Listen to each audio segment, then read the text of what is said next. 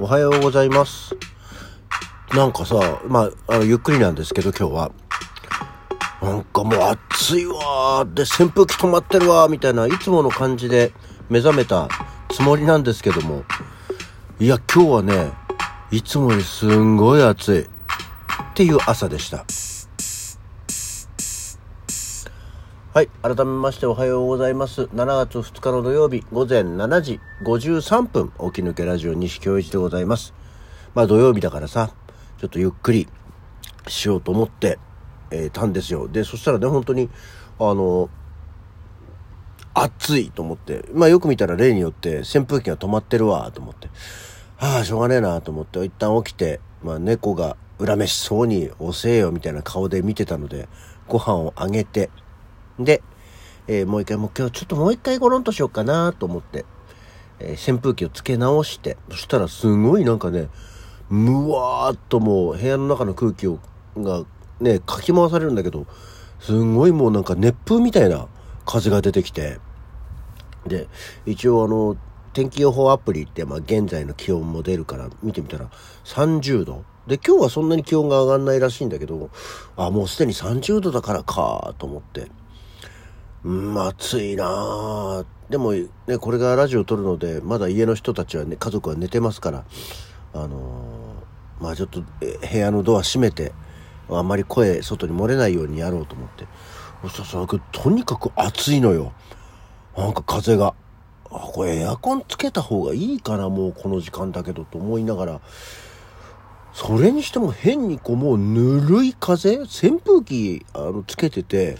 まだこの時間で扇風機でかき回される風が、そんななんか熱風みたいなことある？と思って。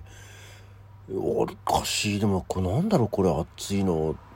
ね、ほら自分が熱があって暑いとかじゃなくて、扇風機から出てくる風が暑いってなんだよ？と思ったら、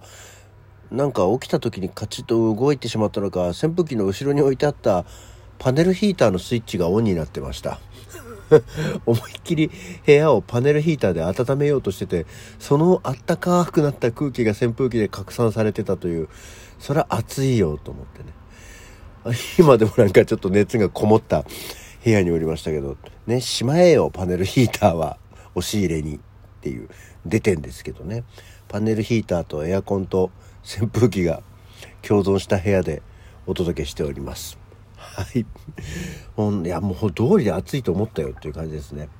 はい。こんなわけでですね、えー本来でしたら今日7月2日、そして、えー明日7月3日は、あの、エコダにありますうさぎ亭というところで、アクアモードプランニング、え2年7ヶ月ぶりの、えー本公演、息継ぎフェルマータが、まあ、上演の予定だったんですけれども、ね、あの、お知らせにもありましたが、上演が延期になってしまいまして、本当に楽しみにしていただいた方にはね、残念でしたけど、まあまあ、この酷暑の中、外に一旦ね、あの、うさぎ亭に来るのに出歩かなくてよくなったっていうことで、あの、ちょっと、まあいいんじゃないの？あの、延期ならねっていうことで思っていただければ何よりです。あの、こちらね、前もお伝えしましたし、また近くなったらお伝えしますけれども、えーアクアモードプランニング息継ぎフェルマータは12月の23、24、25、えークリスマスの時に、えー改めて、えーエコダのうさぎ亭で、えー上演の予定でございますのでね、ぜひスケジュールを、えーもうさ、この年になるとさ、クリスマスを家族や恋人と一緒に過ごそうみたいなことに、こんなに重きを置かなくていいんじゃないかと思うわけですよ。まあ、多分あの、23はね、平日なので夜だけだと思うんですけど、24、25は、あの、街で、昼間もね、あの、ありますから、きっと、まだちょっとよくわかんないですけど、ね、えーお買い物、年末のクリスマスのお買い物ついでに、えー街に出て、1時間ぐらいですから、あの、行き過ぎフェルマータは、あの、上演、お芝居を見ていただいて、えーそんな気持ちで街に出て行っていただけると何よりなんじゃないかと思っております。はい。だって、そんなわけで、そうそう、あのーこの間さ、その、昨日か、いや、褒めて、褒めてくれって言うといいよねっていう話をして、あのー褒められましたよっていう、まあ、みんなからいい、ツイッターでもフェイスブックでもいいねとかをいただいておりまして、この、起き抜けラジオのね、えー、とこありましたけど、あの、ラジオトークの方にもメッセージをいただいておりましたので、えー、ご紹介をさせていただきたいと思います。えー、まずはね、えー、くだはらさんから、1年配信おめでとうございます。自分はなんやかんやあまり更新できてないのですげえですと。すげえですって言われるよ。まあ褒めろって言ったから褒めてくれて本当にありがとう。ねまあ毎日はもう言っちゃったからやってますけどね。えー、くだらさんとこも、あの、まあでもそんなに、えー、なんか不定期配信ではありますけど、間が空いてるわけじゃないですからね。あの、いつも聞いてますよ。えー、基本的に向こうは料理を作る人なんでね、何かと、なんだよ、もう、男のくせに、料理、いや、今、すごいひどい発言をしました。これ、なんとか腹、ラジハラです、ラジハラ。ね、あの、お料理を作るとか、なんかこう、タレを作るとかって結構ね、ちょこちょここまめに料理を作るんで偉いなって、やっぱりこういうのってなんだろう、こう、差が出てくるのって、まあ、育った家のこともあるかもしれないけど、きちんと必ず一人で、こう、例えば学生時代とかに、あの、一人暮らし生活期間っていうのがあると、やっぱりそういうのって身につくもんなんだろうかね、と思ったりはしますよね。私はもういい加減いい大人になってからもう結婚して子供ができてから単身赴任で約2年間一人暮らしっていうのしましたけど、そこではやっぱりなんかもう仕事してるとね、日々何かもう本当に前も言ったけど、カット野菜買ってきて豚肉買ってきてじゃあみたいなそれしかやらないっていう状況に、ね、なりますからやっぱりちょっと時間のある時に一人暮らしで料理と触れ合うような時間っていうのがあったりするとやっぱり腕が向上したりするのかなと思ったりはしておりますけどね。まあただお菓子作りとかパン作りに関しては何か情熱が傾けられるのでたまにやりますけどまあこれももう久しくやってないからねこの間あのインチキカレーパンを作ったぐらいで。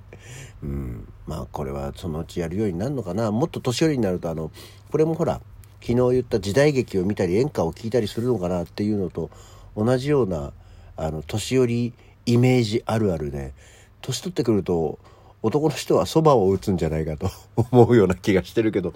そば打ちもね大して興味が湧かないんだよね。あの大きいさあの塗りのあ何中が赤いやつでこう こねてみたいな、ね、イメージありますけど、蕎麦打ちもさ、あとほら、観光とかで蕎麦打ち体験とかもありますけど、あんまり興味がないね。蕎麦、蕎麦、うどん、どちらも。別になんか、麺類を作ろうっていう気にはやっぱりならないかな。まあ、そ、もしかしたら、何年後、早いうちは何年後、